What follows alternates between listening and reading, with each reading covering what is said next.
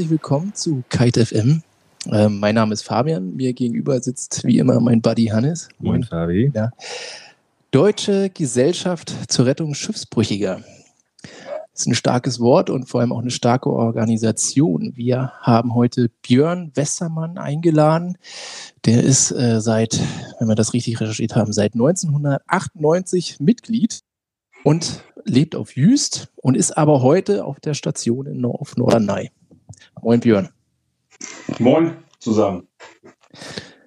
Ja, ich hätte da gleich nochmal. Hättest du eine Anschlussfrage? Ja, hätte, genau. Also ähm, auf Jüst ist das das gleiche Boot wie äh, auf Norderney oder ähm, seid ihr, habt ihr überall verschiedene Boote? Weil auf Jüst habt ihr ein Boot der 10 Meter Klasse. Quasi. Genau.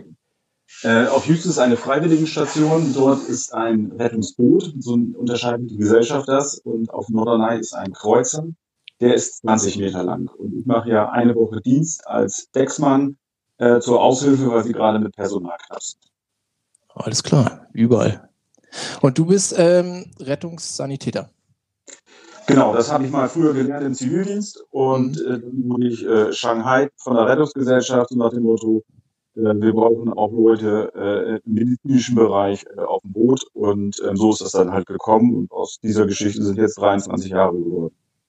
Wahnsinn. Wahnsinn. Das heißt, du, du arbeitest noch einen, du arbeitest noch einen anderen Job als bei den Seenotrettern oder ja, ich bin noch ein bisschen in der Spedition tätig äh, auf der Insel und äh, wir haben noch eine Pension, die wir nebenbei führen in der Familie und äh, so setze ich das alles zusammen. Und jetzt habe ich halt eine Woche Dienst auf Norderney eingeschoben, weil diese Nachbarstationen Norderney und Jüst, äh, da ist eine dicke Verbundenheit und da hilft man sich halt. Geil. Und das heißt, sonst integrierst du das sozusagen in deinen normalen Arbeitsalltag. Das heißt, wenn du bist, bist du dann immer auf Abruf und sollte dann ein Einsatz kommen, dann kannst du aus deinem anderen Job raus und springst ähm, aufs Schiff und ab geht's? Ja, es ist so, wir haben äh, bei der Rettungsgesellschaft, so sagen wir das immer, haben wir eine App. Äh, das nennt sich Alarmruf 24 und ähm, wir sind eigentlich immer auf Abruf, 360 Tage im Jahr. Und dann kriegen wir einen Anruf und müssen dann innerhalb von fünf Sekunden vier Zahlen drücken. Ähm, eine Eins steht, ich bin in drei Minuten da, eine Zwei steht in sechs Minuten da und dann geht das so weiter. Und ähm, wenn man eine Null drückt, dann ist man nicht verfügbar und äh, nicht erreichbar. Und äh, dann weiß das System sofort, wie die Mannschaft sich zusammensetzt. Und dann gibt es eine weitere SMS mit dem Havaristen oder ob man einen Krankentransport hat und äh, Koordinaten, Handynummer vom Havaristen und, und, und. Das passiert dann alles digital aus Bremen heraus. Und dann setze ich die Crew zusammen und dann geht's los. Also keine Verpflichtung, aber eben, wir haben eine Mannschaft von zwölf Leuten und dann kriegen wir eigentlich immer eine Mannschaft zusammen. Wie viel brauchst du als Mannschaft? Das hängt immer davon ab. Also zwei ist Minimum für einen Krankentransport und haben wir einen, äh, sag ich mal, einen Havaristen, den wir schleppen müssen, dann sind wir mindestens immer drei. Okay. Aber muss dann, also du quasi, quasi ein Bootsmann, ein ja, Kapitän? Schiffsführer äh, haben wir bei uns auf den Booten und dann haben wir halt ganz normal ähm, ein Sanitäter dabei oder ein Decksmann dabei. Ähm, das ergibt sich dann aus der Qualifikation. Wir haben Trainees und äh, das System weiß aber anhand, wie der Einzelne drückt, was er für eine Quali Qualifikation hat. Und dann wird das so zusammengesetzt, dass die Mannschaft passt. Aber das macht alles ein Computer im Hintergrund. Okay. Quasi der Computer, äh, ist es quasi die Leitstelle in Bremen? Ja, also es ist so, es ist relativ einfach für die, weil wenn alarmiert wird, ähm, und dann wird schon äh, vorher, äh, wenn die in Bremen das eingeben, dann, wenn es ein Krankentransport ist, dann können nicht zwei Trainees fahren als Beispiel. Das ja. System erkennt das und filtert das dann automatisch raus. Also das funktioniert wirklich hervorragend. Okay. Und wenn wir jetzt quasi einen Notruf haben, der geht ja wahrscheinlich bei der 112 ein und die leiten das weiter in die Zentrale nach Bremen. Die gibt das ins System ein und das System schickt dann quasi die Alarmrufe raus und dann antwortet ihr mit eurem PIN und daraus wird dann eine Crew zusammengestellt. Ja, so ist es ungefähr. Nur ist es so, man könnte sich den Zwischenschritt mit der 112 sparen, weil wir ja. auch direkte Nummern haben. Das ist dann die 124, 124. Und mhm. dann äh, landet die Person, die das meldet, automatisch äh, äh bei MRCC, also Bremen Maritime Rescue Coordination Center, also bei der Einsatzleitstelle in Bremen. Und äh, dann hat man sich halt, äh, ja, ich will mal sagen, einige Minuten gespart, und ja. einen Reinigungsverlust, weil man dann bei den richtigen Profis ist, die das dann besser koordinieren können. Ja, verstehe ich. Und sag mal, ich habe auch gelesen, die Überwachung von UKW-Kanälen 16 und 70 werden 24 Stunden lang überwacht. Wer macht denn das?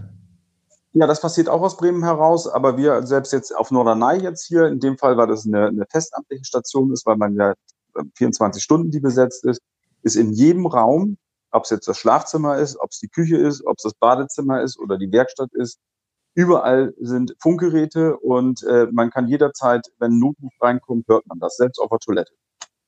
Boah. Krass. Ja. Krass, krass, krass. Also, ja, heftig, sag mal. Und du bist ja jetzt eben Freiwilliger. Und mal, kannst du uns eine grobe Dimension geben davon, wie, wie groß die Seenotretter jetzt als Organisation sind, wie viel, wie viele Menschen sind da beschäftigt, wie viele Freiwillige, wie viel ähm, oder Festangestellte, also auf den Einzelnen kommt es nicht an, aber nur um ein Gefühl zu kriegen, was das Ganze für ein organisatorisches Ausmaß hat. Also es sind äh, ungefähr 180 Festangestellte und es kommen ungefähr 800 Freiwillige äh, dazu. Und ähm, es geht halt, wie gesagt, von der polnischen Grenze quasi, wo Deutschland angrenzt, bis rüber nach Borkum. Okay, also das komplette Ostsee-Nordsee-Bereich. Ja. Genau. Und wie viele Schiffe habt ihr im Einsatz? Ja, das ist äh, so um die 80 bewegt sich das, 80 Stationen. Krass. Ja, krass. Okay, und gegründet 1865. Da gab es jetzt noch keinen Seenotkreuzer, ne? Nee, da waren so ein paar pfiffige Leute, die sich in Emden, mein Kenntnisstand, zusammengesetzt haben damals und äh, haben dann zwei Stationen gegründet, äh, eine auf Langeoog und eine auf Jüst. Das waren die Gründungsstationen, so ist das ja. ins Leben gerufen. Und dann hat sich das entwickelt, um Riesenapparat. Und es ist ja so, dass ähm, per Gesetz ist ja die äh, Wasserrettung, Seerettung äh, der Gesellschaft übertragen worden vom Bundesverkehrsministerium. Genau, also ihr bedient. wir aus, ne? Ja, also ihr habt quasi hoheitliche Aufgaben. Genau, Denn, das so Sonderfahrzeuge, so, äh, mhm. damit man so einen Sonderbereich hat, aber ja, das sind die Aufgaben, die man wahrnimmt. Genau, und dann frage ich mich, man liest ja immer, ihr, ihr finanziert euch ausschließlich aus Spenden. Warum, genau. warum verzichtet so eine große Organisation, die ja nun auch wirklich was für den Bürger tut, rund um die Uhr für den Bürger da ist, auf staatliche Förderung? Ja, es ist äh, damals aus der Idee entstanden und diese Idee funktioniert. Mhm. Und die funktioniert auch gut, weil es sind ganz viele äh, ältere Menschen, die äh, sagen, sie haben keine Nachkommen, die dann per Testament verfügen, wenn sie versterben, dass das Vermögen dann zur Rettungsgesellschaft äh, wechselt und die das dann wirklich auch einsetzen. Und es ist eine Organisation, muss man einfach sagen, wo man wirklich weiß, da landet das Geld auch an der richtigen Stelle und versickert nicht irgendwo. Mhm. Weil die Stationen sind öffentlich, also jeder kann sehen, was passiert. Und ähm, man hat, ich glaube, die Leute, die das tun, die haben einfach ein gutes Gefühl. Also es ist, das ist überhaupt nicht das Problem. Okay. Also das heißt, der Großteil sind so Privatspenden von, ja, also von Privatspenden von einzelnen Personen oder gibt es auch irgendwie größere Wie Organisationen? Zum Beispiel der Hans Dittmar, nachdem auch dann das Schiff benannt wurde. Aha. Genau, das zieht sich ja natürlich die Flotte durch, ne, diese Namen die ja. dann immer von den einzelnen, das sind dann Großspender, so nennt sich das. Und ähm, dann gibt's halt also gewaltige Summen, das muss man sich wirklich so vorstellen, äh, die dann, äh, sage ich mal, die Gesellschaft dann äh, entsprechend einsetzt. Okay. Krass. Und ich sag mal, vom, wenn ich jetzt so, weiß ich nicht, an die Seenotretter denke, mit völligem Laienverständnis, dann habe ich überhaupt kein Gefühl dafür, naja, sitze da jetzt, sage ich mal, wenn du da irgendwie Einsatzbereitschaft hast, Einsatzbereitschaft hast, eine Woche, zwei Wochen rum und dann kommt mal ein kleiner Einsatz oder bist du jeden Tag draußen? Ähm, wie, wie ist so die Häufigkeit? Wie viele Fälle ja, passieren da so? Man muss jetzt unterscheiden zwischen der Station Jüst, wo ich ja eigentlich normal das ganze Jahr bin, weil man ja. auf der Insel ist. Äh, wir kommen auf circa 60 Einsätze. Das sind dann Krankentransporte und technische Hilfeleistungen bei äh, Wassersportlern. Und äh, auf Norderney sieht die Einsatzstatistik natürlich anders aus, weil das Norderney natürlich viel größer ist. Und Norderney sind halt, ist halt eine festamtliche Station und äh, da mache ich jetzt eine Woche Aushilfe. Mhm. Und ähm, im Schnitt hat man wirklich pro Tag einen Einsatz. So kann man sich das vorstellen. Mhm. Und, sag mal, und, und wenn, wenn, sind, bleiben wir mal kurz bei dem Thema Personal, da können wir ja gleich mal besprechen. Es gibt Personalmangel. Wie, wie kann ich mich denn bewerben oder was für Voraussetzungen muss ich mitbringen, um vielleicht bei euch tätig zu werden, ehrenamtlich? Ja, bei dem Ehrenamtlichen ist es so, ähm, man muss eigentlich nichts mitbringen, sondern man kann wirklich von der Pike auf anfangen. Nur es ist dann halt ein langer Weg, weil sowohl der Führerschein fürs, äh, der Sportbootführerschein bis zum Funkschein, die medizinische Ausbildung, die man, die jeder machen muss, dann sage ich mal, gibt es Grundlagenseminare, dann gibt es Feuerschutz, äh, Rettungsbootsmann. Also das sind alles so einzelne Scheine, die müssen gemacht werden. Das dauert dann auch ein paar Jahre mhm. bis man dann vollwertiges Besatzungsmitglied ist und die Befähigung hat, dann am Ende auch Schiffsführer zu werden. Ja, und das macht schon Sinn, dass man da auch irgendwie in der Nähe wohnt. Ne? Ich meine, so ein zwei Wochen Urlaubseinsatz ist wahrscheinlich nicht wirklich hilfreich. Dafür mhm. ist auch viel Technik an Bord. Und wenn man sich überlegt, also dieses Boot, was wir auf Hüst haben, als Beispiel, ähm, das ist zehn Meter lang und es kostet unterm Strich als Neubau etwas über eine Million nur mal dann in Größenordnung bekommt. Ja. Da kann man natürlich nicht irgendwie das so nebenbei mal so halb machen. Das geht Mhm. Okay, das heißt, wenn man da Bock drauf hat, dann ist das wirklich eine Sache, für die man sich entscheidet und dann macht man das immer, aber halt immer nebenbei. Genau. Mit vollem ja. Einsatz. Und äh, klar gibt es immer mal Phasen, mal mehr, mal weniger.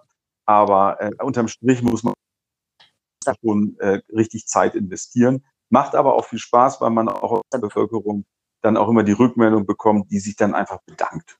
Und äh, schönes Gefühl als äh, Seenotretter. Mhm.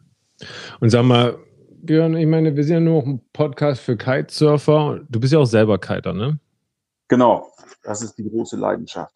Das ist die große Leidenschaft. Neben der Seenotretter. Neben, was war, ja.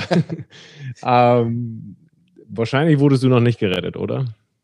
Nein, also es ist ja so beim, beim Kiten, wenn man da jetzt ein bisschen ausholt oder so, all das macht, was man mal irgendwann gelernt hat und wenn man dann, es ist eigentlich ein sicherer Sport. So. Und jetzt gibt es natürlich dann das Aber, äh, wenn jetzt das Wetter umschlägt, schlagartig, was mal an der Nordsee und Ostsee natürlich mal passieren kann, äh, Strömungen äh, plötzlich äh, anders werden, dann kann es mal zum Problem kommen und dann, wie gesagt, dann wird ab und zu schon mal der Notruf gewählt und dann holt man jemanden wieder rein die, die, Punkte, die du gerade erwähnst, hätte ich, fände ich super spannend, weil mich würde interessieren, was sind aus deiner Meinung nach die, die Hauptgründe dafür, dass Kiter jetzt irgendwie in Seenot geraten und ihr raus müsst? Sind das Wetterumschwung und, und eben Strömung? Es ist halt, der Wetterumschwung ist halt einfach so, äh, Kiten macht natürlich nur Spaß, wenn richtig Wind ist. Und ähm, dann ist es natürlich so, wenn man jetzt eine Tiefdrucklage hat und da kommt dann auf einmal eine Regenfront, dann äh, ist es oft so, entweder ist kein Wind in der Regel oder es ist richtig drin. Und mhm. viele sagen einfach, ja, das wird nicht so schlimm. Und ähm, ja, dann geht dann doch mal richtig einer durch. Und ja, man hat es ja jetzt gesehen, vor 14 Tagen in Frankreich gab es jetzt äh, äh, ein Phänomen. Das war äh, eine Front, die ging 20 Minuten. Und in diesen 20 Minuten hat es dann und es hat leider zwei Todesopfer gegeben, was eigentlich völlig ungewöhnlich ist, aber das ist dann mal so ein Phänomen, wo man einfach sagen muss, dann ist die Luft raus. Also dann wird's Gibt es eine, eine Grenze für euch? Naja, es ist ja so, wir können das über die Größe des Kites steuern. Ähm, die Kites gehen los vier Quadratmeter. Nee, nee, ja, ich meine für, für euch als Seenotretter, wenn ihr sagt, okay, jetzt irgendwo ist für unser Schiff oder für uns als Besatzung auch eine Grenze gesetzt.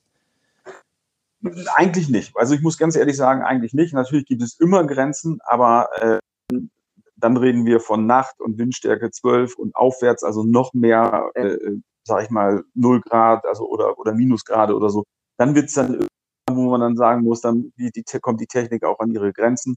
Aber der, der Kite eigentlich bei, bei vernünftigem Wetter, wenn man das so sagen mhm. will, raus.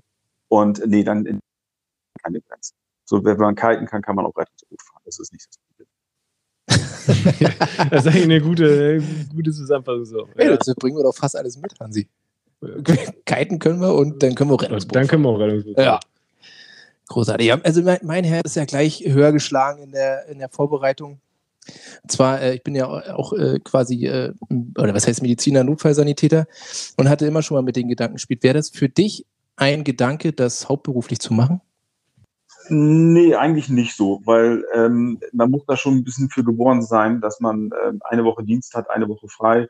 Mhm. Ähm, das kann man mal machen, aber das, das liegt mir jetzt nicht so, dass man sagen kann, weil man hinterlässt ja die Familie, alles bleibt zurück. Äh, der normale Ablauf ist ja komplett gestört, wenn man das sagen darf. Ist natürlich ja. cool, wenn man jede zweite Woche frei hat, aber das muss man mögen. Also äh, das kann man mal machen, das ist für mich so, aber äh, auf Dauer, nee, das wäre nichts.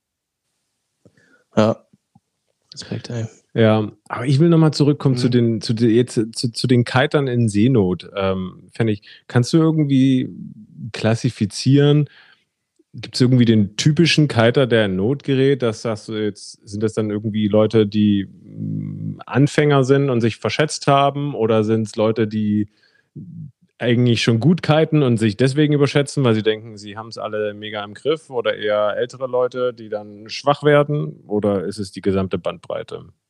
Na, man muss immer unterscheiden, dass äh, ähm, es kann auch ein Materialbruch mal sein, was auch natürlich sehr selten ist bei dem Sport.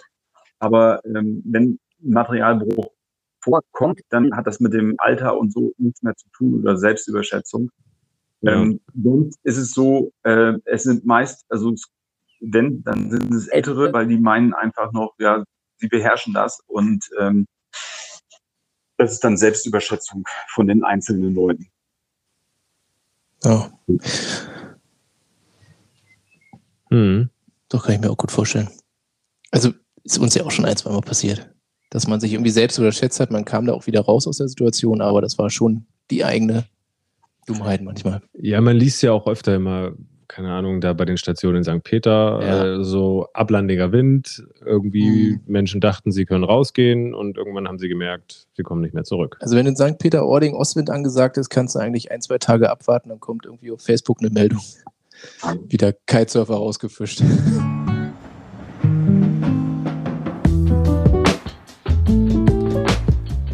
Der Sponsor der heutigen Episode ist äh, hydrofoil.de. In der letzten Folge hatten wir die Foil-Manufaktur und deren Pumpfoil namens Dockstarter ja bereits vorgestellt. Wir haben jetzt Philipp in der Leitung und haben noch ein, zwei Fragen zum Foil-Angebot. Moin Philipp. Moin. Ja, moin. Ähm, Im August kommt der Wavecatcher auf den Markt. Wann sollte ich mich für den Dockstarter oder für den Wavecatcher entscheiden? Ähm, sehr gute Frage. Äh, Dockstarter ist tatsächlich wirklich ganz konkret für den Einstieg gedacht. Das heißt, ähm, Pumpfeulen ist sowieso schwer als Sport zu erlernen und wir haben es mit dem Dockstarter so einfach wie möglich gemacht. Wenn du fortgeschritten bist, ist der Wavecatcher auf jeden Fall die bessere Wahl. Ist ein super effizienter Flügel mit einem relativ hohen Aspect Ratio von über 6,5. Hat deutlich weniger Volumen, also Literanzahl als der, äh, der Dockstarter und ist insgesamt eben darauf ausgerichtet, effizient zu sein und gleichzeitig aber, was wir ja immer wieder auch im Markt sehen, dass High Aspect Ratio Flügel zwar super effizient sind, aber dann eben nicht mehr so agil und wendig und spielerisch, dass das beides eben im Wave Catcher verbunden wird. Das heißt zum einen lange Gleitflugphasen, langes Pumpen und zum anderen aber harte Turns, schnelle Cuts und eben alles, was spielerisch möglich ist. Cool, danke für die Info. Und wie habt ihr diese Eigenschaften jetzt in der Konstruktion umgesetzt? Kannst du das vielleicht nochmal mit ein, zwei Zahlen untermauern? Yes, also ähm, zum einen brauchst du natürlich für Effizienz immer eine gewisse Spannweite und einen gewissen Aspect Ratio. Das heißt, wir sind bei 1100, äh, knapp 30, 1128 Millimeter Spannweite.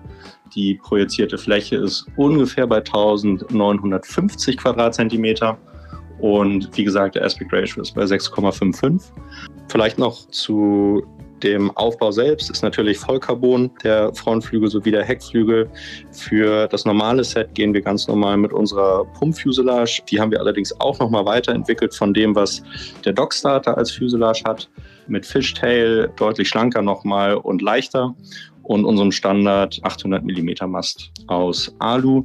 Und äh, das Schöne ist, sowohl das Set, äh, aber auch der Dockstarter wird zukünftig komplett kompatibel sein mit einem kompletten Monobild, Carbon, Adapterplatte, Mast und Carbon-Fuselage in einem Stück. Wer das spannend findet und noch ausführlichere Informationen sucht, geht einfach auf hydrofoil.de und kann mit unserem Promocode KiteFM die Versandkosten sparen. Und jetzt geht's weiter mit der Episode. Also wenn in St. Peter-Ording Ostwind angesagt ist, kannst du eigentlich ein, zwei Tage abwarten, dann kommt irgendwie auf Facebook eine Meldung. Wieder Kitesurfer rausgefischt. Ja, ja das ist nämlich der Punkt. Äh, ähm, wenn man die Regeln äh, beherrscht, die man gelernt hat, bei ablandigem Wind darf man nicht kiten. Das ist einfach ganz einfach. Das ist Fakt. Da kannst du der beste Kiter der Welt sein, du machst es nicht. Und ja. äh, wenn das dann Leute achten, dann passiert es halt. Und das ist, es ist so, man muss sich vorstellen, dann ist man wie eine Luftmatte auf eine lange Reise und man wird nie wiederkommen, so Und ähm, ja, also das liegt dann wirklich an den Leuten und nicht am Sport. Der Sport an sich ist sicher. Die, wir haben zwei, zwei Notfallmechanismen äh, äh, am Kite. Ähm, und ähm, wenn man äh, die bedient, dann äh, ist es eigentlich äh, relativ safe und man kann sich selber wieder irgendwie zurechtfinden und retten. Selber eigentlich. Und ähm, die äh, schwierig beim Kiten, aber irgendwann ging die Entwicklung so weit, dass einfach sicher ist. Und ich mache das jetzt seit elf Jahren und ich bin ja in diese Situation nicht reingekommen. Und wir kiten 360 Tage im Jahr. Also wir gehen auch im Winter raus unter widrigen Bedingungen. Und man muss das einfach nur beachten und dann läuft das. Ja. Mhm. Aber man, also ich zum Beispiel vorhin irgendwie gab es eine Nachricht auf der auf der Seenotretter-Seite, irgendwie unterkühlter Kiter in vor Laboe oder sowas, was jetzt auch nicht irgendwie das mega extreme Revier ist, musste gerettet werden, weil er irgendwie aus Erschöpfung nicht mehr zurückkam. Und ja, da habe ich mich auch so gefragt. Also, wie, wie kommt man in so eine Situation? Also einfach drei ja, Zweier Neo im Winter angezogen oder? Ja, das kann, kann sein, dass der äh, zu dünnen Neo anhatte und ähm, dann sage ich mal, manche es ist gerade so, die vom Binnenland kommen, die Kiter, äh, die haben natürlich, sage ich mal, eine Anreise und viel Aufwand, äh, weil sie kiten gehen. Und dann, wenn sie dann vor Ort sind, wollen sie das Maximum rausholen. Also am besten fünf Stunden nonstop kiten, was kein Körper durchhält. Und ähm, die kiten halt immer weiter und immer weiter. Irgendwann passiert irgendwas, man verliert das Board, es ist ein Bruch, dass die Schlaufe reißt äh, oder sonst irgendetwas. Und dann muss man, sage ich mal, in den Body Drag gehen oder sonst irgendwas. Und dann reicht die Kraft nicht mehr, weil man einfach zu viel Gas gegeben hat über den Tag. Weil die immer quasi dann die 110 Prozent ausnutzen wollen, um das meiste rauszuholen. Und äh, wir Insulaner, die halt, sage ich mal, wenn das Wetter gut ist, wir gehen los, dann gehen wir anderthalb Stunden kiten und dann machen wir Feierabend, weil wir wissen, morgen wieder Wind, dann gehen wir wieder raus. und das ist halt der Unterschied. Und dann muss man einfach sagen, man hat ja so den einen oder anderen dabei, wo man einfach denkt, jetzt werde ich schwindelig, was, was machst du denn da jetzt noch? Ähm, ja, Selbstüberschätzung dann wieder mit der Kraft. Mhm. Okay, dann sagen wir mal, wenn Leute in Not sind, wollen wir ja, sage ich mal, die persönlichen Fehler außen vor lassen und sagen, ist erstmal scheißegal, warum du in die Situation gekommen bist. Genau. Ähm, wie auch immer ich jetzt da hingekommen bin, aber ich bin da jetzt irgendwo draußen, ein, zwei, was sind die Kilometer vor, vor der Küste und oder 500 Meter und ich merke, ich kann nicht mehr. Was mache ich da jetzt? Wie, wie verhalte ich mich denn am dümmsten? Nee, eigentlich ist es relativ einfach. Der Kite ist äh, ein Tube-Kite, das heißt also, es ist Luft drin. Und ähm, ich wickel die Bar. Die Bar ist die äh, Lenkung, wenn ich das mal so sagen darf, für die, die es nicht wissen. Und die wickel ich auf. Das sind in der Regel so 25 bis 30 Meter. Und dann bin ich am Kite und dann kann ich mich auf diesen Kite setzen, legen, wie auch immer, wie eine große Luftmatratze. Und dann brauche ich auch keine Kraft mehr. Und dann bin ich auch wirklich sichtbar für, für bis in die weite Entfernung. Und wenn irgendjemand das sieht an Land, der alarmiert dann die Seenotretter, ähm, dann kann man wirklich dahin fahren und diese Person ist zwar dann womöglich unterkühlt, aber sie ist am Leben, sie hat kein Wasser geschluckt. Es ist so, das ist, das muss man mal lernen und das muss man in der Schule mal üben, dass man, wenn es wirklich komplett schief geht, dass man den Kite als Luftmatratze nutzt. Und dann passiert auch nichts. Dann ist man zwar ein bisschen auf einer Reise, irgendwann kommt jemand und man wird gerettet. Ich glaube, das ist wirklich. Aber das, das, das klingt jetzt so ja, einfach. Das ist, ja, aber ich glaube, das ist wirklich, was man in dem Moment, in der, in dem, in dem Stressmoment wirklich für sich einmal kurz bis zehn zählen, okay, ich habe jetzt gerade Stress, ich habe Problem und das wird jetzt aber noch ein bisschen länger dauern. auf keinen Fall vom Kite trennen, weil das Teil sieht man. Ich meine, die sind meistens bunt. Genau, das ist 80 Prozent. Nee, ich meine, find mal einen, schwarzen, einen schwarzen Kiter. Einen schwarz-weißen Kite? Selten. ganz selten. In den Situationen. Aber, ähm, nee, aber nur einen schwimmenden in, mit einem schwarzen Neoprenanzug äh, schwierig, glaube ich, auch von der Luft aus, vom Boot. Genau, aber dann mit einem bunten Kite, ah, du kannst dich festhalten, du musst nicht die ganze Zeit schwimmen und du wirst nee, gut gesehen. Es, geht, es klappt wirklich gut. Es ist nur so, man ja. muss es nur üben. Das ist, äh, ja. Und es ist immer so, in den Schulen ist es immer so, und das fordern die Schüler. Am besten muss alles ganz schnell gehen und man muss ganz schnell auch ans Fahren kommen. Das ist halt immer so der Fehler weil man immer nur mhm. drei oder fünf Tage Zeit hat und keinen, da sollte man sich, also wenn man es wirklich ein bisschen lernen möchte von Anfang an und noch richtig, wären schon 14 Tage schon gar nicht schlecht. Um halt auch diese Sachen zu üben. Es ist halt, es ist halt auch die Kopfsache bei, bei ablandigem Wind, dann am Kai zu bleiben. Weil du treibst ja auf jeden Fall von der Küste weg. Genau. Das ist ja schon der Fehler, dass man kiten gegangen ist, weil bei Atlantik wird nicht gekitet. Das ist relativ einfach. Das ist richtig, aber es machen ja nun dummerweise genau. doch welche. Und, der eine oder andere macht Und ich finde eben, weil du gerade meintest so, naja, man stellt sich dann ein, man nutzt den Kite als, als Luftmatratze und wird halt dann eine Reise, die ein bisschen länger ist, aber man wird schon irgendwie gefunden. Also, ne, ich meine, wenn du jetzt in einer brenzlichen, brenzlichen Situation bist draußen auf dem Wasser, dann, okay, du versuchst irgendwie den Kite noch zu starten, wieder zum Board zurückzukommen, aber dann irgendwann an diesen Punkt zu kommen, diese Erkenntnis zu machen. Der Schirm kommt nicht mehr hoch. Der Schirm kommt nicht mehr hoch. Ja. Ich habe jetzt hier vielleicht Sideshore oder ablandigen Wind und ich schaffe es jetzt alleine nicht und mein Brett ist irgendwo, weiß ich nicht, sonst wo weg, der Schirm ist weg. Ich komme jetzt alleine nicht mehr zurück. Also ich glaube, diesen, diesen Moment, dieser Erkenntnis, das tut schon ganz schön weh. Und dann Ruhe zu bewahren und sich ja. einfach auf den Schirm zu setzen und zu sagen, ich warte jetzt hier mal, dass mich einer findet. Und wer weiß, wie viel 100 Meter oder ein, zwei, drei Kilometer hinaus Wasser rausgetrieben wird. Das ist schon. Oder ohne Schirm würde ich es vielleicht schaffen. Nur schwimmen. Ja, das, das wäre der größte Fehler. ja, aber die, weil, weil ja, aber die Gedanken so gehen ja durch den Kopf, ne? Ja.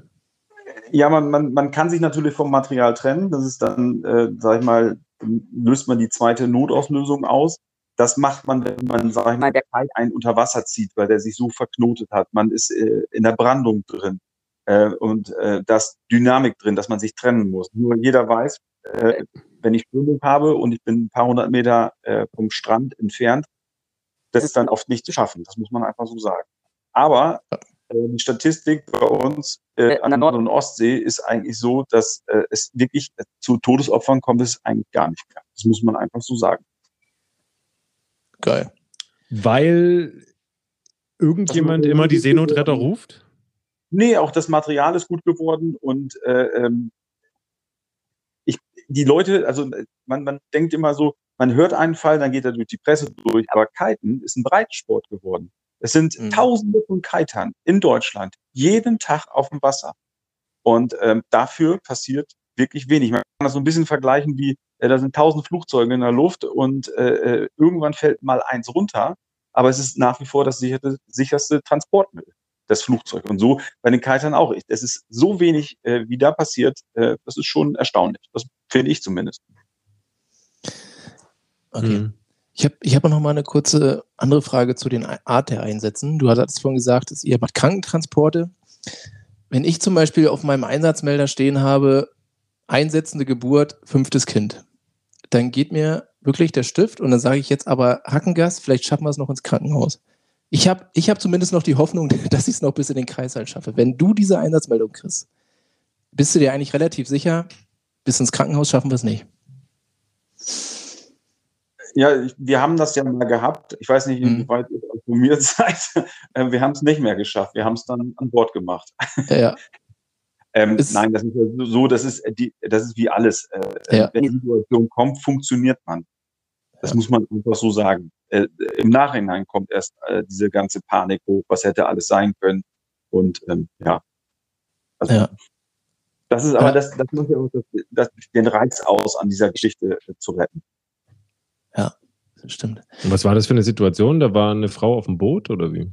Ja, es war, es war halt Winter. Äh, die, äh, wir sind ja eigentlich nur das letzte Mittel, um von der Insel runterzukommen. Sonst äh, ist ja die Luftrettung äh, wesentlich mhm. besser und schneller. Und da hatten wir Null Grad Grenze. Das heißt, also bei der Null Grad Grenze können keine Helikopter fliegen. Ähm, und dann, ja, die einsetzende Geburt, äh, ja, dann, ja, eigentlich ist ja auch noch alles in Ordnung. Und ähm, ja, dann haben wir so eine Fahrzeit von 35 Minuten von Houston zum Festland. Und wenn die Patientin oder die Mutter dann sagt, ja, das, das klappt noch und die haben ja nun das beste Gefühl dafür, ähm, dann sagt man sich ja dann los, ne? Was, ne? Und ähm, ja, dann genau in die andere Richtung gelaufen und äh, dann auf See ist dann, äh, das Kind gekommen. Und ähm, ja, dann äh, war, war dann so ein paar Problematiken taucht natürlich auf, aber unterm Strich äh, hat es dann reibungslos geklappt, äh, muss man einfach so sagen. Gibt es da nicht auch irgendwie dann äh, Geburtsen, Geburt rechtlich irgendwie auf See? Ist man da nicht irgendwie staatenlos? Oder muss es ja außerhalb der Staatengrenze sein. Ja, bist ja wahrscheinlich bei Jüst nicht. in Berlin geboren. Dann Wo ist man da geboren? In ah, Berlin. Okay. Ah, siehst du? Ah. Also, ah. So, die Koordinaten werden in die Geburtsurkunde eingetragen. Ja. Aber als Geburtsort steht Berlin drin. Koordin dein, dein Geburtsort. ja. Wenn du überall dein Geburtsort ja. eingibst, dann gibt es immer noch Koordinaten. Im Wattenmeer. Im Wattenmeer. Irgendwo im Schlamm. Oh Mann. Ja, also ich muss auch immer zurückdenken, wenn mich immer Leute so oder Freunde fragen, ey, was sind so deine krassesten Einsätze oder so ein Kram? Dann könnte ich jetzt irgendwas von abgetrennten Gliedmaßen erzählen, aber was mir tatsächlich immer in Erinnerung bleibt, sind wirklich diese Geburten. Also ich hatte jetzt schon vier im Auto und muss sagen, das sind wirklich immer die coolsten Einsätze, weil die einfach glücklich und harmonisch ausgehen. So, das ist irgendwie immer. Ähm, wenn sie so ausgehen. Was Besonderes. Ja, sind sie jetzt bisher klar. Wenn, äh, wenn nicht, dann ist halt das der Worst Case so. Ja. Mhm. ja. Aber sag mal, Björn, wenn ich mich jetzt mal in die andere Richtung versetze, ich stehe am Strand und ich sehe da draußen irgendwie so einen Kiter, der da rumfuchtelt und der, der Schirm, der ist mal unten, mal oben und nicht und dann geht das eine Viertelstunde oder zehn Minuten und 20 Minuten. Ich meine, hast du so eine Empfehlung, Wann sollte ich denn jetzt mal die, die Nummer, die du vorhin gesagt hast, wie 124, 124 wählen? Oder soll ich sagen, naja, der, der, der schafft das schon. Man will dem jetzt ja auch nicht zu, sehr, zu schnell seine Ehre nehmen und irgendwie den Rettungsdienst da rufen. ja. ähm, so. Will ja nicht gleich die, die ganze Maschinerie lostreten. Ja, nach fünf Minuten Bodydrag und er hat das Board immer noch nicht wieder. Also, wo ist es? Ich meine, es ist ja auch, man steht da rum und fragt sich so, kann das ja nicht einschätzen, wann ist die Situation jetzt brenzlig oder wann ist es zu lang und wann sollte man aktiv werden, bevor man jetzt in den Bus steigt und wegfährt. Also es ist ja so, bei Kitern ist es ja. immer so, äh, oder es, man geht ja in der Gemeinschaft raus, auch wenn man eine Einzelperson ist, aber meist sind ja fünf, sechs, sieben oder wenn es nur ein zweiter ist, äh, da. Und äh, dann ist es halt einfach auch ratsam zu sagen, so, ich habe gesehen, da ist jetzt einer weg, also der treibt sonst wohin und man sagt einem anderen Kiter Bescheid, fahr da mal bitte ganz schnell hin ähm, und guck danach, was da los ist. Und ähm, das äh, also ich kann nur den Tipp geben, äh, in der Gemeinschaft kiten zu gehen, äh, weil Kiter können sich untereinander super helfen und auch die Situationen gut lösen. Und ähm, meist, man ist ja immer relativ dicht irgendwo dran. Man kitet ja nicht kilometerweit irgendwo hin und nach draußen, sondern man bewegt sich ja eigentlich immer nur in Küstennähe. Sekunde, das ist ja schon wieder Alarm. Ähm, man bewegt sich halt nur, äh, äh, sag ich mal, ein paar hundert Meter von der Küste weg. Und das ist, äh, und wenn der Kiter dann wieder reinkommt und sagt so, ja, der hat Bruch und das läuft nicht, dann würde ich sofort natürlich sagen, dass derjenige, der das gesehen hat oder der Kiter dann das Handy nimmt und dann die Nummer wählt und ähm, ja, den Einsatz äh, koordiniert und sagt, äh, äh, da ist er und ähm, ja, wir brauchen Hilfe. Hm. Und was gibt man da an? Ich stehe hier an Land, grob da, sehe 500 Meter Südost, äh, äh, ist einer am Wasser. Irgendwie so. ja auch ein Leitstellendisponenten. Die Farbe vom Kite, dass der Kite mhm. auf dem mhm. Wasser liegt. Ähm, alles, was man im Prinzip so wahrnimmt, das sollte man dann sagen. Und äh, wichtig ist halt die Position, in der man sich befindet. Und ähm, dass man dann wird natürlich die, die, Einsatzstelle wird sagen, bitte behalten Sie den Kite im Auge. Äh, und die, die Einsatzstelle wird, also die Leitstelle wird auch immer Kontakt zu den Passanten halten ähm, dass der dann immer auch wieder sagen kann, was Sache ist. Ja. Also äh, Optik ist also wirklich wichtig, dass man es im Auge behält. Aber trotzdem würde ich mich immer irgendwie als derjenige an Land fragen, okay, rufe ich jetzt zu früh und, und scheue ich da jetzt einen Haufen Leute hoch für vielleicht einen Fall, der kein Notfall ist oder wie lange wartet man so? Ich finde das, finde das gar nicht ja, so einfach. Da gibt es jetzt, jetzt nicht irgendwie so ein Maß, wo man sagt, äh, das geht oder das geht nicht. Also das, das ist der Einzelfall. Das, da, da, würde ich nie was zu sagen. Bei manchen Leuten, die geraten innerhalb von einer Minute in Panik. Und mhm. es gibt andere Leute, die kämpfen eine halbe Stunde und finden das überhaupt nicht schlimm. Äh, mhm. So nach dem Motto, ich weiß ja da hinten auf der Ecke, da werde ich eh wieder angespült. Äh, dann ist das eben so. Also das muss, ist auch revierabhängig. Das muss man einfach so sagen. Ja. Aber am Ende, wenn man das von Land aus halt einschätzt und sagt, das ist so, ne, dann ruft man halt lieber wahrscheinlich einmal zu zeitig als einmal zu spät an. Genau, das würde ich, würde ich auch so sagen, weil die Leitstelle sind, ja auch Profis und die können dann die Situation auch erfassen. Und äh, dann ja, es ist so, es ist ja äh, durch diese Organisation dann fahren wir halt raus und dann ist das ein vergebener Einsatz. Das ist überhaupt nicht das Problem. Das muss man einfach so sagen. Und da passiert auch nichts den Leuten oder so, dass sie sagen, jetzt kommen Kosten auf die zu oder so, sondern lieber einmal zu viel rausfahren, ähm, als äh, sagen, nee, wir haben zu lange gewartet und jetzt äh, ist es zu spät. Also das wäre der falsche Weg. Also Kosten entstehen eigentlich gar nicht oder wird das irgendwie mit naja, den Krankenkassen abgerechnet? Naja, es, es, dieser Fall, also wenn es jetzt wirklich um Leben geht, dann entstehen mhm. keine Kosten. Das muss man einfach so sagen. Ja. Okay. Das, das dann, ja, das ist dann, dafür sind wir halt da. Mhm. Ja, klar. Und es gibt ja auch den Fall, man hört das ja auch mal mit diesen Kite-Stickern etc. Mhm. Leute verlieren ihr Material, sind aber safe an Land und dann findet das irgendjemand und dann wundert man sich, so gab es da irgendwo einen Kiter dazu, der vielleicht noch da draußen rumschwimmt. Und genau. ähm, wie sollte man da vorgehen? Wenn man sein Material verliert?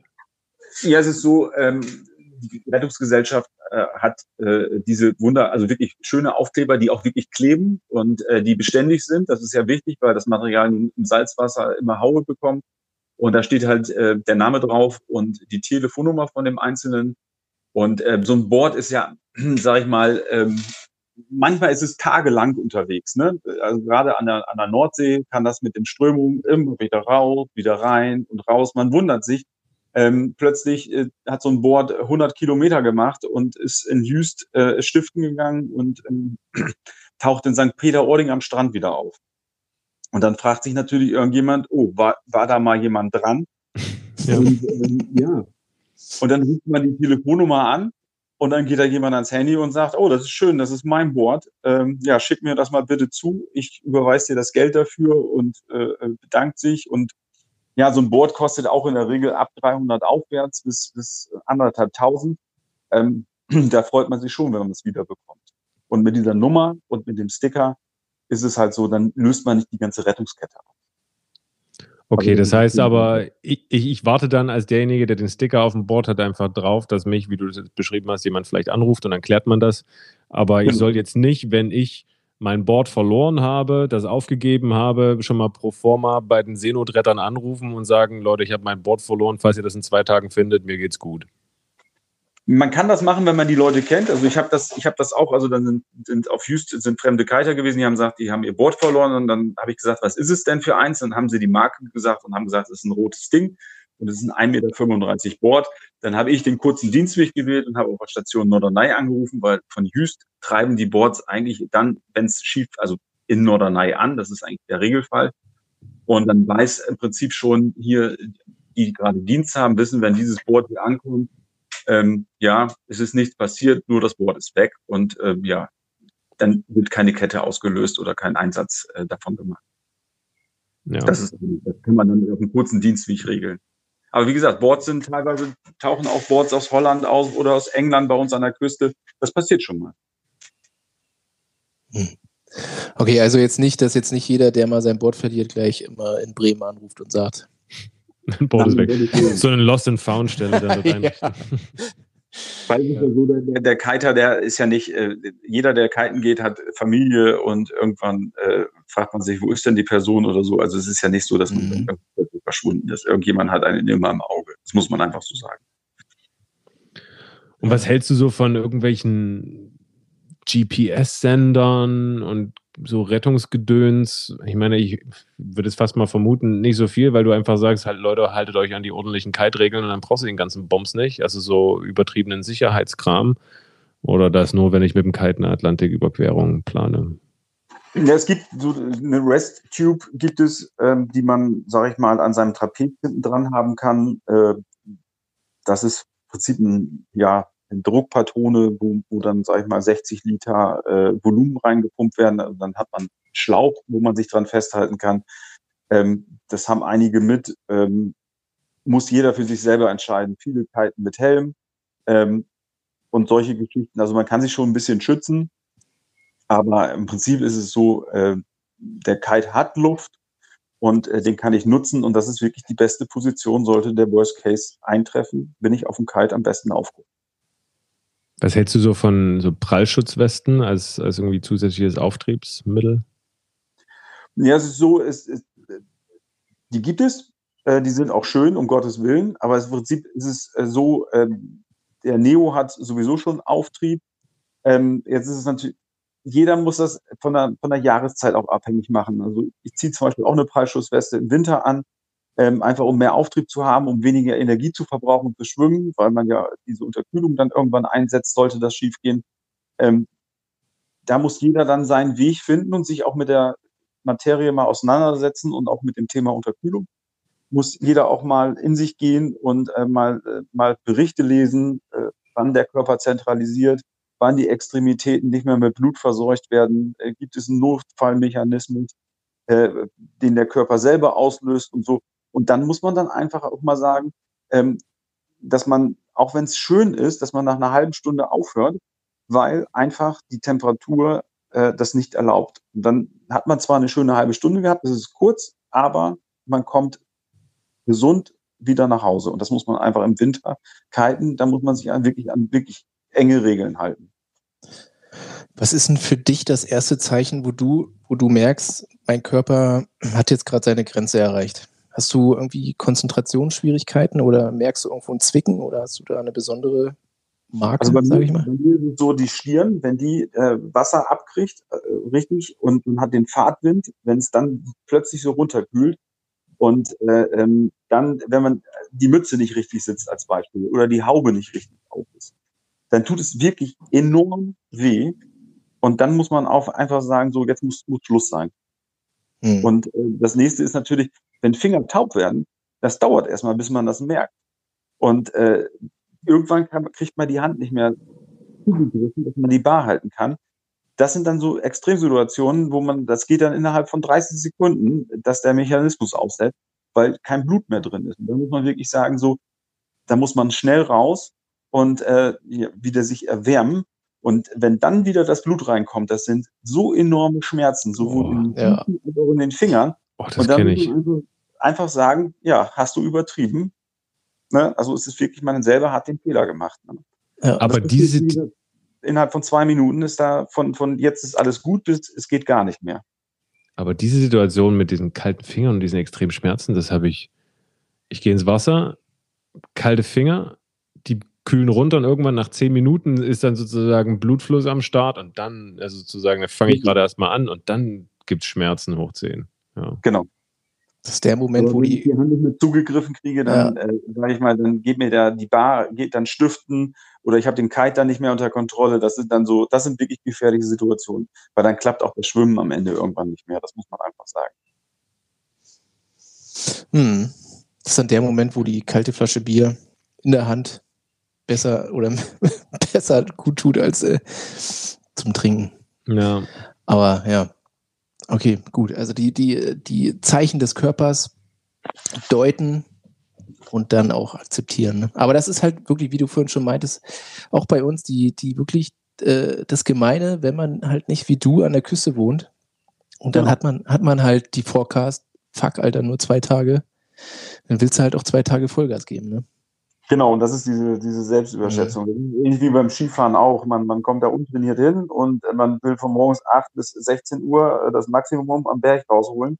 Und um 15.30 Uhr ist die Kraft weg und dann gibt es einen blöden Unfall und dann ist die ganze Saison gelaufen. Das ist alles immer das Gleiche. Ähm, ja. Ja, wird sich wahrscheinlich auch nicht ändern, ne? Nee. Nee, deswegen hat ja auch Björn noch seinen Freiwilligenjob. ja. Aber, aber ich stelle mir das vor, also auf Jüst wie, wie viel, wie viel Mann, äh, Quatsch, auf Norderney, wie viel sitzt denn da jetzt äh, bei dir? Also wir sind zu viert auf der Station. Ja. Und äh, ja. Und da ist jetzt, da, also ich, ich muss das jetzt mal genau wissen, da ist ein, ein, ein, Bootsmann quasi, der das Boot fährt. Ein Sanitäter? Ja, genau, ein Kapitän, ein Maschinist ja. und zwei Decksmänner. Okay, aber kein Arzt. Nein. Also wir, wir, wenn, wenn, äh, sage ich jetzt mal, wir, wir haben Telemedizin, das heißt also, wir mhm. können den, wir haben in Cuxhaven haben wir äh, ein Krankenhaus, was wir dazuschalten können, äh, wenn wir jetzt wirklich jemanden rausholen, wo wir einfach sagen, oh Gott, oh Gott, oh Gott, jetzt brauchen wir Unterstützung. Ja. Ähm, und äh, all diese ganzen Geschichten. Also da ist die, äh, äh sind die Seenotretter wirklich gut aufgestellt und da wird auch viel investiert äh, in, in moderne Technik. Und äh, wie gesagt, wir, wir können, wenn wir ein EKG schreiben, äh, können die das in Cuxhaven als Beispiel sehen und können sagen, ja, der hatte wirklich ein Problem und das und dies muss mhm. getan werden. Ähm, also wie gesagt, da ist, ist richtig Bewegung drin in dem Bereich und es geht immer weiter, das muss man einfach so sagen. Und äh, was habt ihr an Medikamenten an Bord? Ja, Medikamente ist ja so, die darf ja nur ein Arzt geben, aber das ganze Boot oder, oder alle Boote und Kreuzer sind so ausgestattet, dass man selbst eine Narkose einleiten kann. Also es ist wirklich alles, was im Rettungswagen auch ist, ja. an Land, ist auch auf den Booten und den Kreuzern vorhanden. Also eine richtig riesen Ausstattung. Ja gut, aber jetzt innerhalb deiner Notkompetenz könntest du ja auch Adrenalin geben, quasi in der, bei der Reanimation. Ja, man, es ist ja so, man, man holt sich die Rückendecken natürlich mhm vom Arzt, also über ja. Funk und ähm, ja, ja da will ich ja. gar nicht drauf hingehen dann, dann weiter, sondern weil, wie gesagt, also ist ganz klare Regel, das ist ja in Deutschland so geregelt, äh, Medikamente ja. darf nur ein Arzt geben, das muss man einfach so sagen. Und da wollen wir uns auch nicht in den Vordergrund äh, drücken oder wir können alles. Nee, nee. Aber es ist wir, wir, haben, wir haben, äh, sag ich mal, Headsets, äh, sag mhm. ich mal, dass man miteinander kommunizieren kann, wie im Hubschrauber als Beispiel oder sonst irgendwas. Äh, wir sind genügend an Bord, wo man dann sagen kann, äh, ruf jetzt an, ich sag, wir, wir müssen ein Bild herstellen, äh, zum Arzt und so. Und dann hilft man sich und es funktioniert auch. Also das muss man einfach so sagen. Das klingt richtig geil. Ein Satz, den ich gelesen habe, oder so, so, so ein Spruch auf eurer Seite, wir können das, wir machen das. Und das, das darunter dieser Seenotkreuzer, der durch so eine Riesenbrandung knallt, das war sehr beeindruckend, muss ich sagen, das Bild. Mm. Ähm, ja. Wie ist denn das Gefühl dann, wenn du da so einen so Kiter rausziehst, ist er dann mega fertig und fertig mit dem Leben? Oder ist dann erstmal die große Erleichterung, dass er irgendwie, weil er gerade zwei Stunden auf dem Wasser ge Also wir hatten jetzt gestern, gestern hatten wir einen, einen Fall, äh, äh da waren es Jollensegler, also im Prinzip das gleiche, die, die im Wasser waren und äh, die haben wir rausgeholt, weil das Boot nicht mehr wieder, sich nicht mehr wieder aufrichten ließ. Ähm, die stehen natürlich unter Adrenalin, das muss man einfach so sagen. Und äh, die müssen erstmal runterkommen und dann merkt man erst, haben sie, wie viel Wasser haben sie geschluckt als Beispiel oder so, weil die, ist, die wollen ja gar nichts wahrhaben. Äh, die, die haben alles andere vor Augen. Ne? Immer, was macht mein Boot und ist das jetzt untergegangen und äh, all diese ganzen Sachen, die im Prinzip alles sekundär sind. Ähm, und dann äh, irgendwann kommt dann Ruhe in die Person rein und dann äh, sagt sie dann, oh, ich glaube, ich muss spucken. Ich habe Kreislauf, mir ist kalt und dann kommen so die ganzen Sachen dann so nach und nach. Und dann der eine, sage ich mal, hat nur eine halbe Stunde geschwommen, bei, bei warmen Temperaturen im Wasser ist gar kein Problem. Und äh, das andere ist, wenn er eine Unterkühlung hat oder Wasser geschluckt hat, dann kann so ein Fall, der eigentlich, wo man sagt, Mensch, der ist ja eigentlich fit, sich relativ schnell in 10, 15 Minuten äh, äh, ins Negative entwickeln. Und dann ist es halt wichtig, dass man die Person dann wirklich auch ins Krankenhaus bekommt. Weil ja, viele können sich nicht mehr daran erinnern, wie viel Wasser sie geschluckt haben. Weil die Frage ist, hast du Wasser geschluckt? Da kommt oftmals, weiß ich nicht, ja, ein bisschen. Und dann, ja, was ist denn ein bisschen? Und ähm, ja, und dann gibt's ja das äh, sekundäre Ertrinken, ähm, was ja bis, bis zu 24 Stunden passieren kann. Also da, da muss man dann schon wirklich genau nachfragen und die Person im Auge behalten. Sekundäres Ertrinken, was ist das genau? Ja, da will ich gar nicht drauf eingehen, weil dann geht's viel zu weit. Es ist nur so, man kann auch noch, noch äh, äh acht Stunden später, äh, äh, ich mal, äh, dann ertrinken, weil man so viel Salzwasser äh, drin hat. Das ist der Konzentrationsausgleich, wenn du zu viel Salzwasser getrunken hast. Du hast ja quasi die Masse will sich ja immer ausgleichen und dann zieht sich, weil du den höheren Salzgehalt im, in deinem, ich sag mal, in deinem Magen hast oder in deinen Gefäßen, dann zieht sich das äh, Wasser aus deiner aus deinem Gewebe zurück in deine, in deine Gefäße, weil das, wie ich die Masse ausgleichen möchte. Und dann hat man einfach einen Überschuss an Flüssigkeit. Mal grob gesagt. Mm. Und da ist dann halt eben, wie gesagt, dieses 24-Stunden-Krankenhaus, die Beobachtung und die können dann im Prinzip, sag ich mal, Medikamente geben, um das in, ja, um das zu verhindern, um einfach mal einfach zu erklären. Und das wissen die Leute halt einfach nicht. Und, ja, und ich glaube, auch in so einer Situation ist das ganz normal, dass man nicht weiß, wie viel man geschluckt hat am Ende. Ja, und du sagst ja aber auch, man, die meisten stehen halt unter Adrenalin und ich meine, das ist ja auch richtig und wichtig und geil vom Körper, so damit man ja. da funktionsfähig ist, aber das geht ja auch nicht ewig, ne? Ich meine, ich weiß nicht, wie lange kann sozusagen so ein Körper so einen Adrenalinspiegel auf ich bin im Überlebensmodus hochhalten. Und wenn du da irgendwie zwei Stunden draußen treibst, ich kann mir jetzt nicht vorstellen, dass du so lange das Adrenalin hochhältst, es sei denn, du bist vielleicht irgendwie aktiv am Kämpfen, aber wenn du oh. irgendwann aufgegeben hast, so nach dem Motto, naja, ich lege mich jetzt auf meinen Kite und äh, sag, sag Tschüss und hoffe, dass ich irgendwann gerettet werde, dann weiß ich nicht, ob mich da noch das Adrenalin hochhält. Ja, es ist halt so der eigene Wille. Wenn, äh, viele entwickeln einen enormen Willen. Äh, die einen schaffen drei Stunden und die anderen schaffen eine halbe Stunde. Das kann man äh, nicht pauschalisieren. Mhm. das gibt immer wieder in allen, ob es jetzt in den Bergen ist, wenn man Leute findet, da gibt es Leute, die haben drei Tage ohne Wasser überlebt in den Bergen oder so, bei Schnee, Wind und, und andere schaffen es nicht mal einen Tag oder so. Ähm, das ist, hängt wirklich von der eigenen Fitness ab und vom Geist der Person. Da kann man nicht pauschalisieren. Deswegen, man gibt eigentlich auch eine Suche erst dann auf, wenn man wirklich sagt, so, das kann eigentlich gar keiner mehr überlebt haben, sondern es wird gesucht, gesucht, gesucht, wirklich und nochmal gesucht, weil man immer wieder sagt, es gibt Leute, die schaffen das. Krass, ja. Und aber mich, mich interessiert das wirklich das Thema, diese Ausbildung. Ihr habt ja quasi auch ein Trainingszentrum in Neustadt, wenn ich das richtig gelesen habe. Und wird da auch wirklich komplett auch irgendwie mit Hubschrauber, Seilwindung und Überlebenstraining im Wasser und der ganze Kram? Also es wird, wird geübt. Es gibt, äh, also wenn es das um, um den Hubschrauber gibt, dann gibt es natürlich äh, Windübungen äh, mhm. mit den anderen Rettungs, äh, äh, sag ich mal, beim ADAC, wie auch immer, äh, dass es da so Tage gibt, wo dann einfach gesagt wird, da wird eine gemeinsame Übung von gemacht. Aber es ist auch so, äh, es gibt äh, ein Schwimmbad in Neustadt, das zur, zur Bundeswehr gehört, was wir mit nutzen.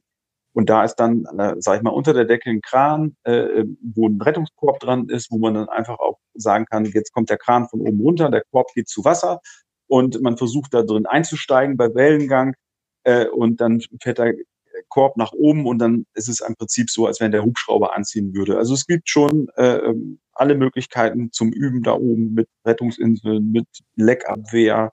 Äh, dann können wir die Brandschutzhalle äh, nutzen für Feuer äh, an Bord, äh, Gasexplosionen äh, nachstellen und, und, und. Also da ist wirklich ein, ein super Zentrum äh, mit allen möglichen Sachen, die ja. auch passieren können. Kann man üben. Und wie, wie ist so die Hierarchie auf so einem Boot? Hat der Kapitän das Sagen? Ja, das ist ja wie, wie, äh, das ist einer der wenigen Sachen, die gut geregelt sind auf den Schiffen. Mhm. Das war schon immer so, äh, der Kapitän, ja, der Kapitän, äh, äh sonst funktioniert es auch an Bord. Einer ja. muss äh, sagen, wo es lang geht und dann ist das auch so. Das ist, es funktioniert. Das ist ja schon seit Jahrhunderten so. Ja. Ja, klar. Doch. Und dann quasi war, also ihr habt, habt ihr eine, eine Werft, wo die ist, es kann ja auch mal sein, ich meine, so ein, so ein Boot muss ja auch mal zur Inspektion. Quasi, ja, also, das muss, laufen muss es ja repariert werden, weil ja. im Prinzip äh, ist immer irgendetwas und äh, ja, wir haben eine eigene Werft, aber wir sind auch auf fremden Werften äh, an Nord- und Ostsee, äh, durch, einfach aufgrund der Menge der Schiffe. Ähm, man sagt immer so, alle zwei, drei Jahre muss ein Schiff wirklich aus dem Wasser auch raus und dann äh, wirklich ja. auch äh, müssen mehr Sachen gemacht werden. Und da ist natürlich immer so, dass Stationen dann mal drei Monate ohne Schiff sind und das müssen die Nachbarstationen dann abdecken und so ist halt jeder mal irgendwann dran. Hm. Okay. Aber wie, wie deckt man das dann ab? Ich meine, ich meine, so schnell ist jetzt so ein Boot auch nicht, ne? Ja, aber es ist jetzt so, wir haben jetzt den Fall, dass Baltrum im Moment kein Boot hat. Ähm, das mhm. wird entweder von Langeoog mit bedient oder von Norderney. Das sind die Nachbarstationen und ähm, es, es geht auch nicht anders. Also so, so, man kann nicht, es gibt auch Ersatzschiffe, davon haben wir aber nicht so viele. Ähm, es ist, ich sage immer so, wenn die ostfriesischen Inseln, meine ich immer, dass die Rettungsboote sind im Winter wichtiger als im Sommer, weil äh, die Krankentransporte dann oftmals nur mit dem Rettungsboot gemacht werden können. Mhm. Und ähm, mir ist es, also das ist meine persönliche Meinung, mir ist es immer lieber, das Schiff ist im Sommer mal nicht da, weil es in der Werft muss, als im Winter. Das ist so die Inselgeschichte. Ne? Aber die, die Festlandsstationen, bei denen ist es dann wieder etwas anders. So versucht dann die Inspektion, das einmal so zu koordinieren, dass die kleinsten Lücken nur entstehen. Ja. Hm. Aber jetzt gerade, wo du verschiedene Jahreszeiten ansprichst, wenn man das jetzt wieder mal ein bisschen auf Wassersportler, Kiter oder was auch immer bezieht, äh, hast du da, äh, kannst du sagen, okay, ja, im Herbst und Winter gibt es irgendwie die größten, also die meisten Anzahl an Notfällen, weil wegen eben Kälte, starken Winden oder zieht sich das übers Jahr gleichmäßig durch? Das zieht sich eigentlich gleichmäßig durch, das muss man einfach so sagen, weil es ist ja so, es gibt, es, es sind nur wenige Kiter, um das mal wieder zu sagen, die, die, oder Surfer, das ist ja das Gleiche äh, auf Deutsch, die dann wirklich auch äh, im November, Dezember, im, im Januar rausgehen, weil viele mhm. sagen einfach so, nee, da ist sowieso die Fitness nicht da und das bringt's auch nicht und äh, ähm, wenn es zu kalt ist, dann, äh, ja, da muss man schon ein bisschen so drauf sein, das zu machen und ähm, es ist halt, diese, diese Problematiken tauchen immer auf. Äh, wir haben äh, August, äh, super Wetter und dann kommt ein Wetterumschwung und dann sind 30 Kiter draußen als Beispiel oder so. Und dann passieren halt mal Sachen, so, ja, wo dann auf einmal einer weg ist und ja, dann nimmt das Ding seinen Lauf. Und das passiert im Winter eigentlich so gut wie gar nicht. Die Jungs sind gut organisiert, die das machen im Winter. Ja, ne, das kann ich mir auch. Ja, das stimmt jetzt, wo du Habe ich auch den Eindruck. Also Im Sommer Leute, sind wahrscheinlich ja. mehr Leute drauf, die äh, ja einfach mal so irgendwie gerade gelernt haben und denken, jetzt können sie es und im Winter gehen nur die draus, raus, die. Ja, oder halt nicht jeder wohnt ja an der Küste oder wie, sind zwei Stunden an der Küste, sondern. Der ballert halt im äh, Winter nicht übers Wochenende hoch. Urlaubskiter, ja. Äh, der ist halt im Sommer vertreten. Ja. Ja, ja also. Gut. Björn. Björn, das war ähm, irgendwie mega Einblick. Ich weiß nicht, ich glaube, wir sind thematisch immer gut hin und her gesprungen, ja. aber es ist einfach auch super spannend, äh, die Themen, das und ähm, aber ich finde es auf jeden Fall arschbeeindruckend. Also so diese ganze Geschichte. Ich meine, man hofft irgendwie für sich selber, dass man nie in die Situation kommt und ähm, aber ich finde es also ich finde es auch irgendwie ein bisschen angsteinflößend, da draußen auf dem Meer allein im Wasser ja. zu liegen und nicht zu wissen, wann da einer kommt und ob einer kommt. Aber ich sage mal, die ewige Dankbarkeit ist euch auf jeden Fall sicher. Ja. Und ähm, wir werden natürlich auch gerne das Spendenkonto bei uns mit einführen in die Show Notes. Und äh, einfach nochmal anregen, Leute, spendet einfach mal jeder irgendwie 5 Euro oder 10 Euro. Das ist super, klasse, muss man einfach sagen. Und wie gesagt, es kommt wirklich 100 Prozent äh, wirklich an bei den Leuten. Das muss man einfach sagen. Es, ist, es, geht, es versickert nichts. Und dafür ist die ähm, Gesellschaft, so sagen wir das immer, wirklich auch bekannt, auch überall über die Grenzen hinaus. Ja, und es ist auch einfach ein Riesenapparat. Manchmal denke ich auch, es ist so viel Bürokratie oder wie auch immer, wo da an Verwaltung Kohleflöten geht. Aber ähm, ja, aber hey, Boote. Ich meine, wie so teuer ist so ein verdammtes Boot? Eine ja? Million. Ja.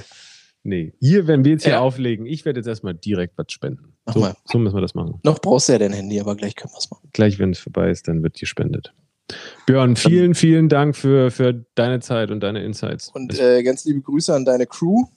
Ja. Will ich ausrichten. Okay, cool. Hoffentlich müsst ihr heute nicht nochmal raus. Naja. Ja, man wird sehen. Man wird sehen. Ach, so eine kleine Bootstour ist ja auch mal nicht schlimm. Wenn es jetzt nicht gerade so krass ist. So schlimm ist es dann auch nicht. Ich wollte gerade sagen, wenn es jetzt nicht gleich der, der, die Personensuche ist, aber mal irgendwo ein havariertes Ruderboot. Einsammeln, das, das, das ist so eine gute Abwechslung. Ja. ja. Genau. Habt ihr auch einen Koch? Oder ist immer einer, der in der Gruppe dann besser kochen kann als die anderen und der muss dann immer kochen. Der muss Brote schmieren. der muss immer kochen. Nein, das, ist, das ist schon so, dass also die Küche, das wird, das ist eine ganz wichtige Sache und die wird sehr hoch gehalten. Und ja. äh, ich, ich, kann nur sagen, es sind immer feudale Meals. Also das ist äh, ja. ja, jetzt kann man noch Gourmet-Woche sagen. okay. Das kann ich mir gut vorstellen. Oh Mann. Cool, super. Super, dann Björn. Vielen Dank an die Deutsche Gesellschaft zur Rettung Schiffsbrüchiger. Ich sage danke. Okay. Dann schönen Abend dir noch. Tschüss. Tito, tschüss. Ciao.